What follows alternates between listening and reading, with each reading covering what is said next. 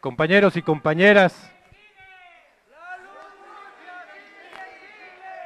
compañeros y compañeras, buenas tardes. Les traigo un saludo de los hombres, mujeres, niños y ancianos del Ejército Zapatista de Liberación Nacional.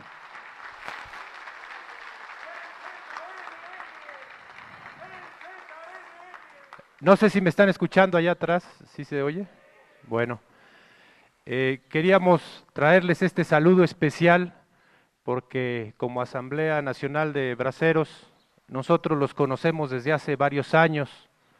La historia de ustedes es muy parecida a la historia de nosotros, no solo en que también como ustedes pasamos solicitando, exigiendo al gobierno el reconocimiento de nuestra lucha, sino también porque igual que ustedes recibimos desprecio, ignorancia y mentiras. Nosotros tenemos un cariño especial por ustedes. Aunque estábamos allá en las montañas del sureste mexicano, su voz y su lucha llegaba hasta nosotros gracias a compañeros y compañeras que nos mandaban la información de cómo iba su lucha. Vimos cuando nacieron, vimos cómo lucharon y llegó el día, como ahora, que estamos aquí con ustedes, que podemos decirles ya, compañeros y compañeras, y queremos que le quede bien claro a la Asamblea Nacional de Braceros que tiene que decir ya en su lucha que, que a su lado, en sus demandas por justicia, está ya el Ejército Zapatista de Liberación Nacional.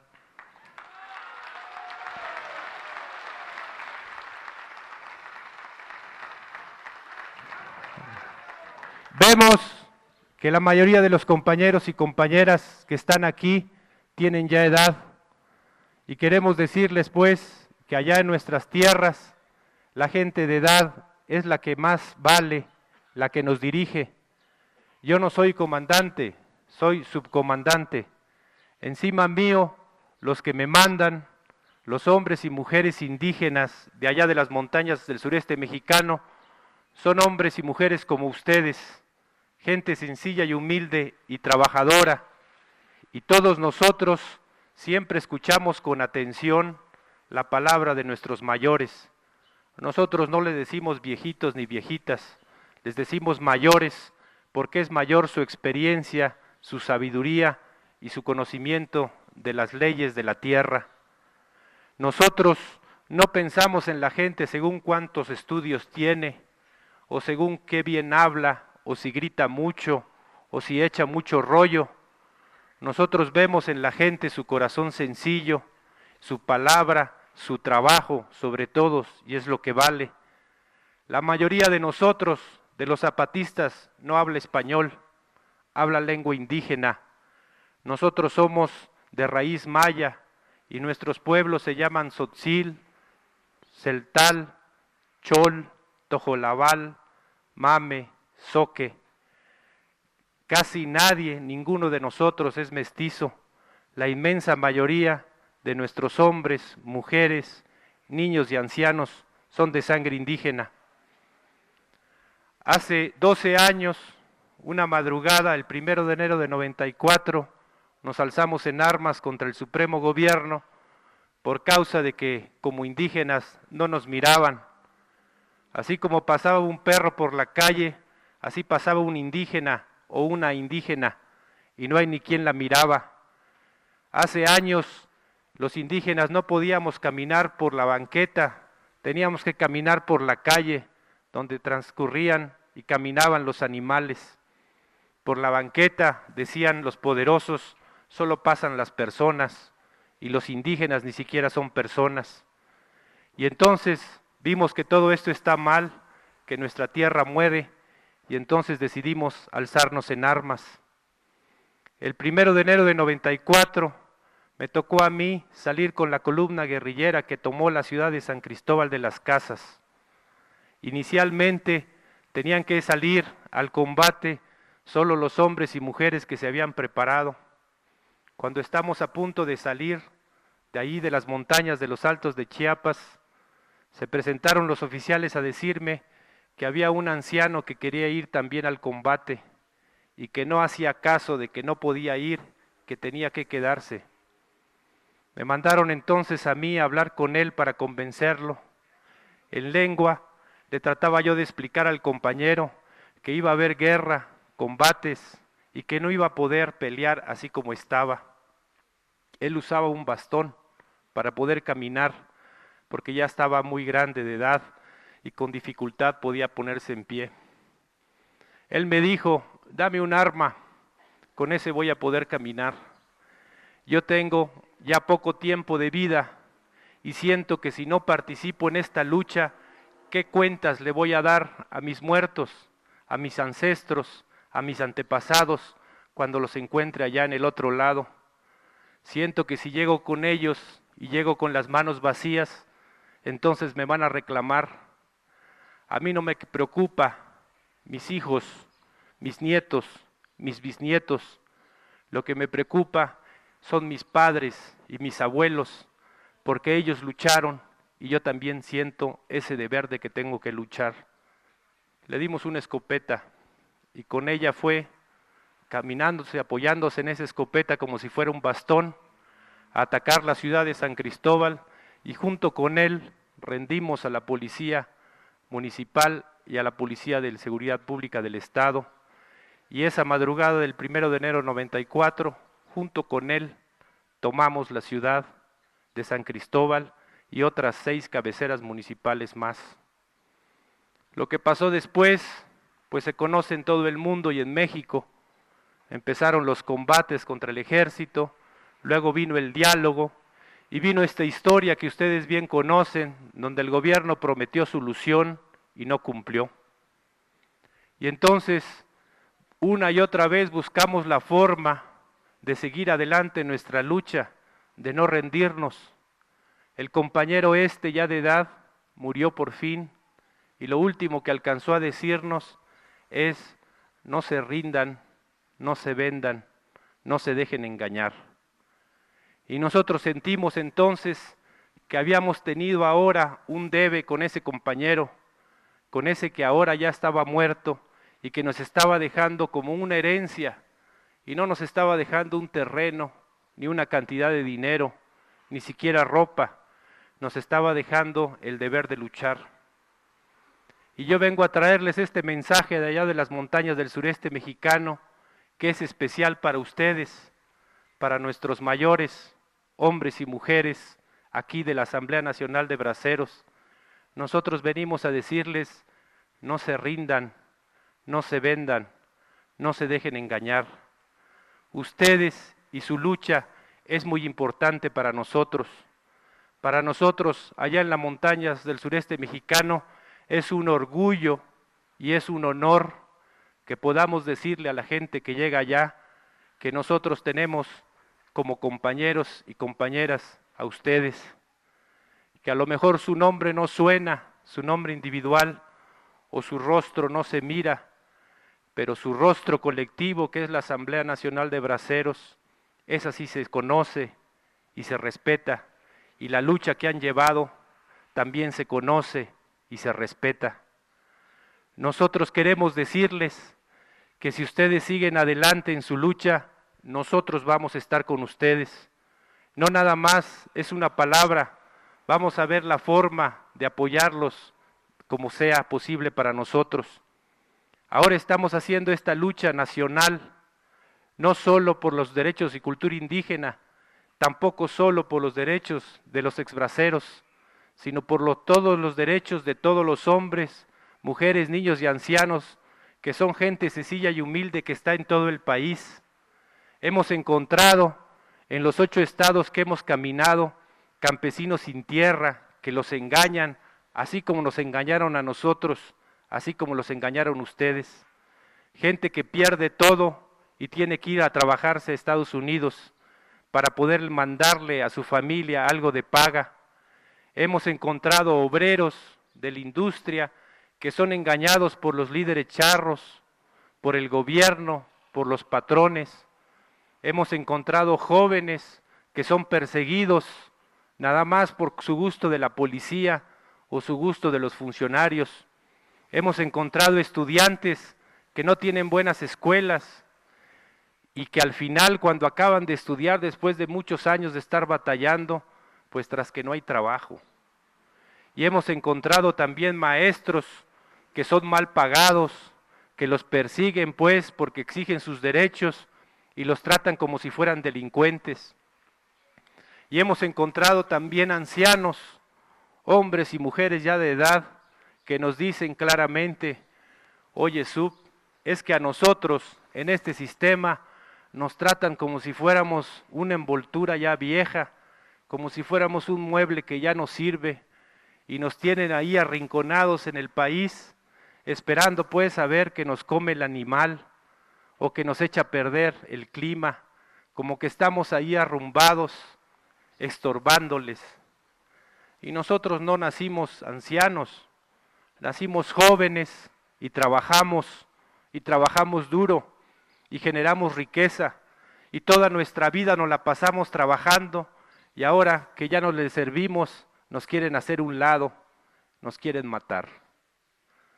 Y nosotros entendimos muy bien esa palabra porque igual pasa con los pueblos indios, igual pasa con todos los trabajadores. Nada más mientras sirven les empiezan a quitar todo lo que producen y luego ya que no sirven para nada, según ellos, los quieren hacer a un lado. Y ahora conocimos aquí en su voz de ustedes y en su indignación y su rabia esta historia que pasó porque sabemos bien que cuando fueron a trabajar a los Estados Unidos, no era que iban a conocer o que iban a turistear, sino que tuvieron que ir a trabajar en condiciones de peligro, porque ahora lo tenemos que decir, era una guerra, la guerra mundial. ¿Y qué tal pues que caen bombas en el campo que se está cultivando? ¿Quién es el que va a morir? ¿Quién es el que va a quedar baldado? ¿El que va a perder un brazo, una pierna? Pues un mexicano, no un gringo. ¿Qué pasa si caen bombas donde se está trabajando el ferrocarril? ¿Quién va a morir? ¿Quién va a querer lisiado? Un mexicano. Y todavía, como explicaron ustedes, soportar el maltrato de los capataces y los patrones gringos, que al fin y al cabo nos despreciaban porque teníamos otro color, otra lengua. Fíjense, así como nos pasa a nosotros como indígenas en nuestro propio país, que nos tratan como si fuéramos extraños y se burlan, como se burlaban de ustedes cuando trabajaban en Estados Unidos por nuestro color y por nuestra lengua. Y lo vemos también que en todo ese trabajo, las cosechas que se levantaron, los ferrocarriles que pudieron andar para llevar las mercancías allá en Estados Unidos, generaron riqueza y solo una pequeña parte, muy pequeña es lo que nos pagaban. Y todavía de esa parte que nos pagaban, nos quitaban, según esto, para el ahorro. Y como demostraron aquí con su palabra, lo mandaban a que lo cuidara el gobierno. El gobierno. ¿Desde cuándo ha cambiado pues el gobierno? Si es el mismo, no importa qué color tiene, su escudo o cómo sea su nombre. Igual lo sabemos bien que nada más está robando y holgazaneando porque esos ni siquiera trabajan, compañeros y compañeras. Y ahora resulta que empiezan a decir que el dinero se perdió, no sabemos dónde quedó, pero están las pruebas de que el dinero sí se mandó, están las cuentas, los papeles, donde dice que el dinero que les quitaron a ustedes, a sus padres, a sus maridos, sí entró al banco y sí entró a México y sí fue recibido por el gobierno. Y ahora el gobierno se está haciendo pato. Antes el gobierno del PRI, ahora el que se hace pato es el gobierno del PAN, el de Fox. ¿Y qué nos dice? Y ustedes se movilizan y dicen, ¿sabes qué? No hay dinero, solo hay este poquito. Y entonces, en lugar de reconocer tu derecho como trabajador, te voy a tratar como si fueras un limosnero como si te encontrara en la calle en una esquina y bueno, pues aquí traigo un poco de dinero y te doy, eso es lo que está haciendo.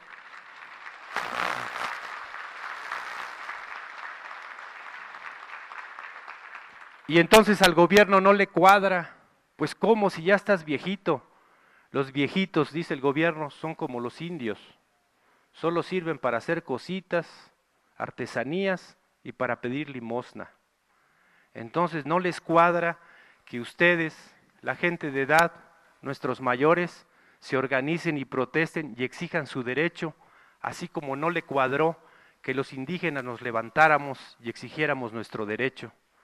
Como que no lo entiende, y no lo entiende porque está en otro lado, está allá arriba. Viera que está abajo, entonces sí entendería lo que es el dolor y sobre todo entendería algo que no tiene, que se llama dignidad.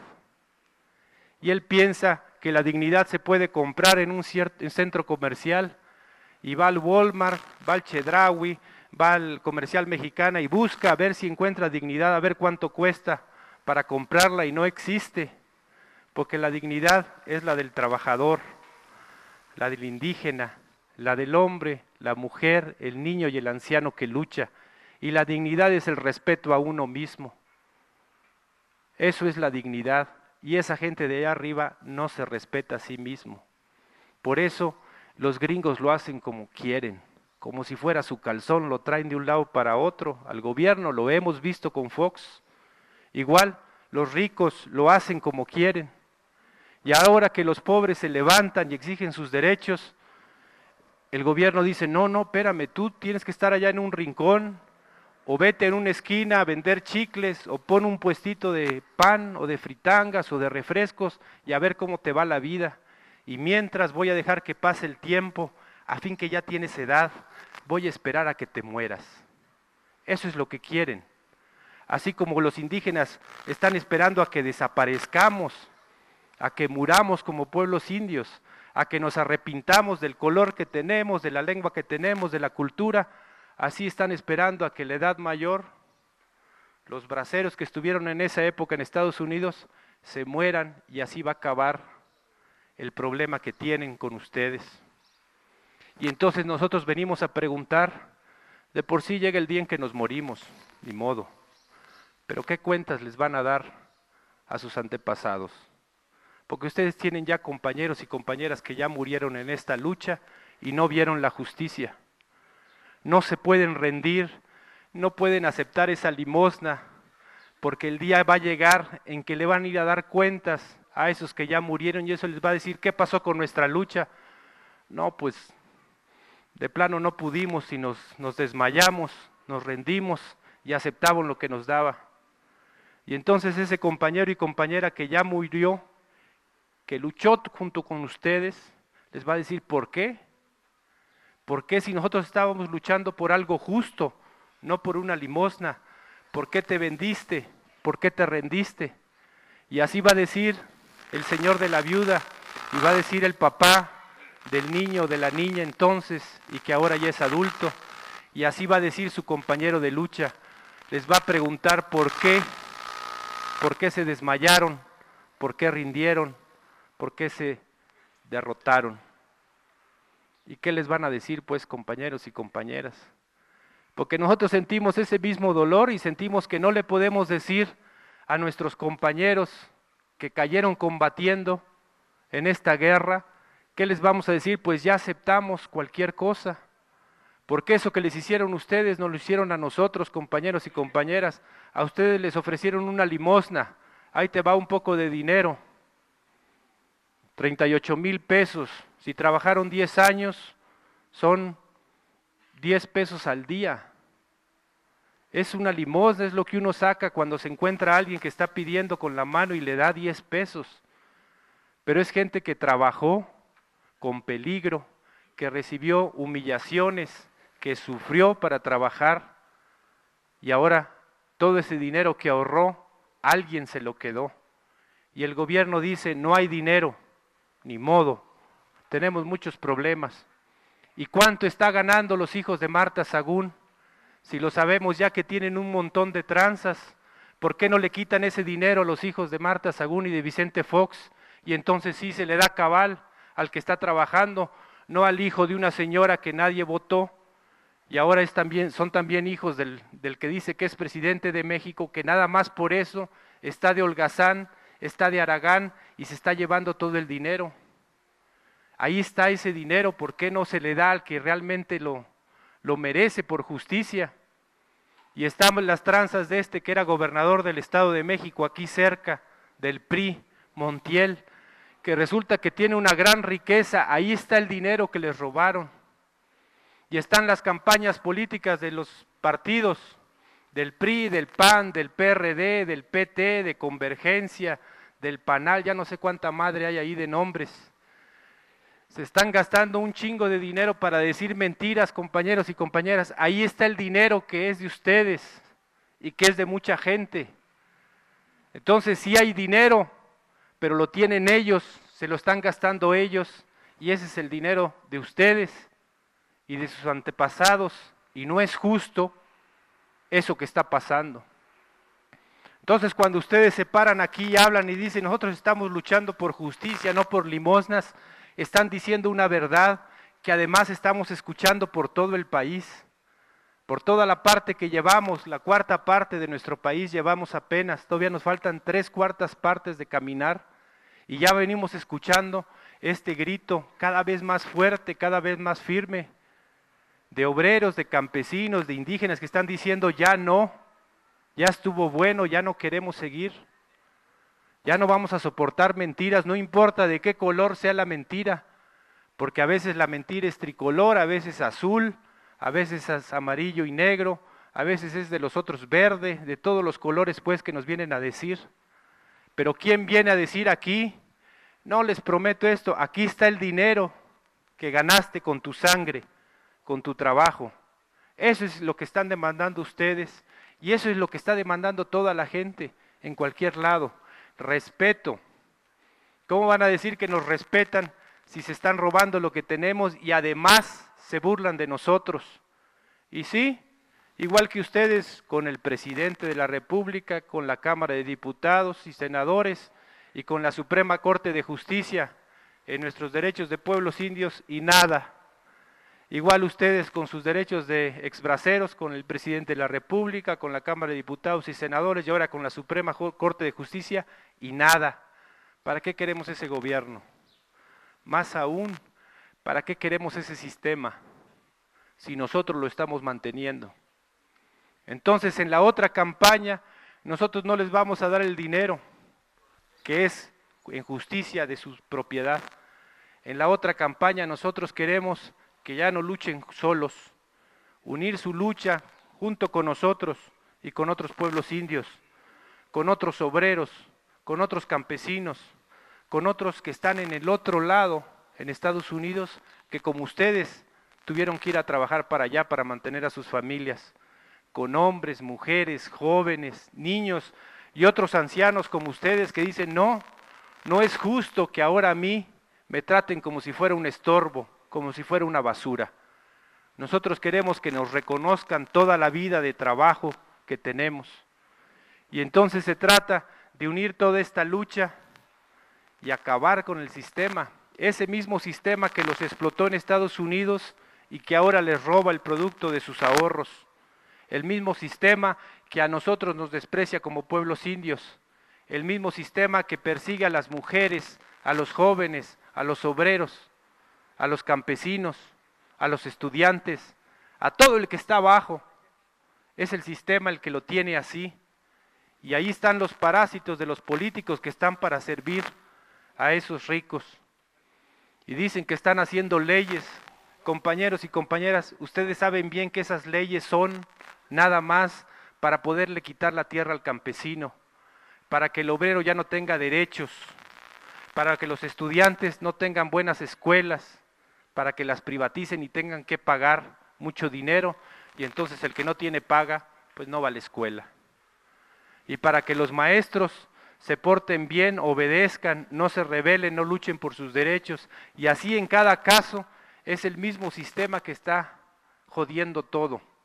Y eso es lo que queremos organizar. Muchos de ustedes ya tienen mucho tiempo en estos suelos, bajo estos cielos, y saben pues lo que es una lucha y saben que no es fácil. La que nosotros queremos hacer es una lucha nacional y queremos hacer un levantamiento nacional, nada más que sin armas, con movilización pacífica, y que se vayan todos los ricos y que se vayan los gobiernos.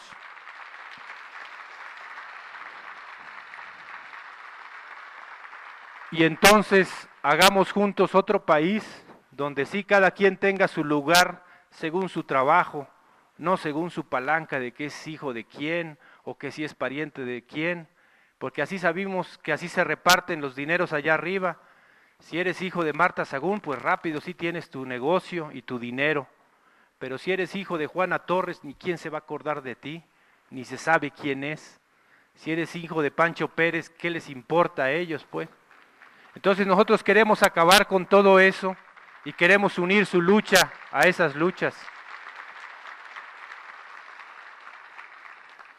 Ahora que ya está claro pues que somos compañeros, no solo compañeros en la otra campaña que estamos haciendo en todo el país, sino ya compañeros directos entre exbraceros y zapatistas, como ya dijimos ahorita. Entonces nosotros queremos hacerles dos propuestas para que lo piensan y nos dicen.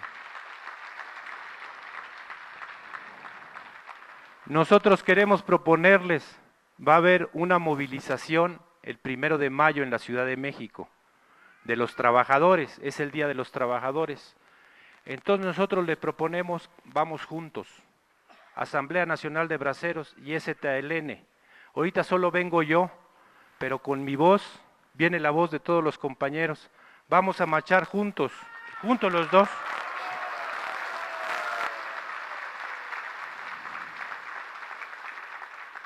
Y vamos a llevar nuestras demandas juntos y vamos a demostrarle al país y a los jóvenes y a los niños y a los adultos y a todos los ancianos de este país que nos vean juntos y a ver si no da vergüenza no pelear, a ver si no da vergüenza no unirse a esta lucha, que nos vean pues como somos nosotros, como ancianos y como zapatistas, y que nos vean juntos y que oigan nuestra voz de rebelión, nuestra voz demandando justicia, y que juntos las dos voces se hagan grandes, por eso de eso se trata. Entonces lo que les proponemos es que lo discutan en su asamblea y si es que sacan acuerdo, manden una delegación o todo el que pueda se vaya el primero de enero, ahí vamos a estarnos, el primero de mayo, ahí vamos a estar en la Ciudad de México y juntos vamos a hacer nuestra actividad junto con los demás trabajadores que se junten allá. ¿Sí?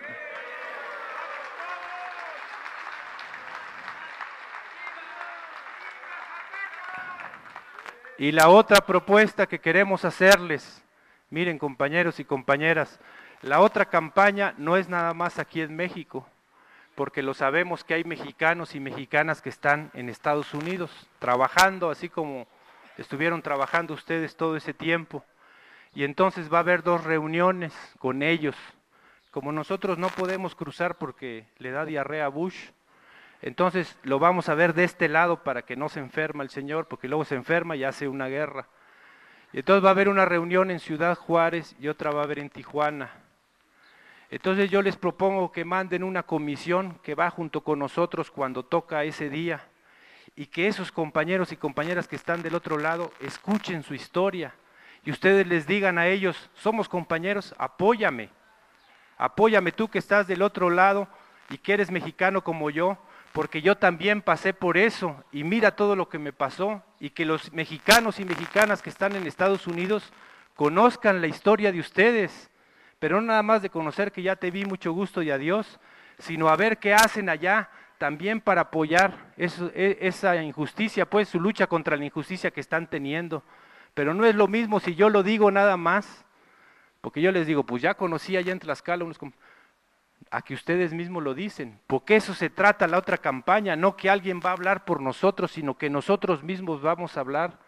Entonces que formen una comisión, nosotros pues sacamos pues de nuestra bolsa pues como tenemos y ayudamos para que vayan siete compañeros de ustedes, si se puede más, pues más, que de aquí. Nosotros ayudamos pues para en autobús, en avión, como se pueda cada quien, llegan a Juárez y dicen su palabra como Asamblea Nacional de Braceros, y luego van a Tijuana y dicen su palabra, pero ya no entre ustedes, sino que le van a decir a los que están del otro lado, mira, esto pasó, no te va a pasar igual, no va a ser la misma injusticia que vas a recibir, tenemos que unirnos y que ellos hagan movilizaciones allí en Estados Unidos de apoyo a su lucha, así como están haciendo ya movilizaciones de apoyo a la otra campaña aquí en nuestro país y también en esa parte donde están ellos.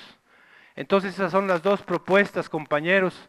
Nosotros pues ponemos eso, que vamos juntos el primero de mayo en esta movilización y que ponemos un poco de ayuda para que vayan cuando menos siete compañeros pues a Juárez y a Tijuana a hablar con los braceros que están ahorita en el otro lado. Es todo compañeros y compañeras, muchas gracias.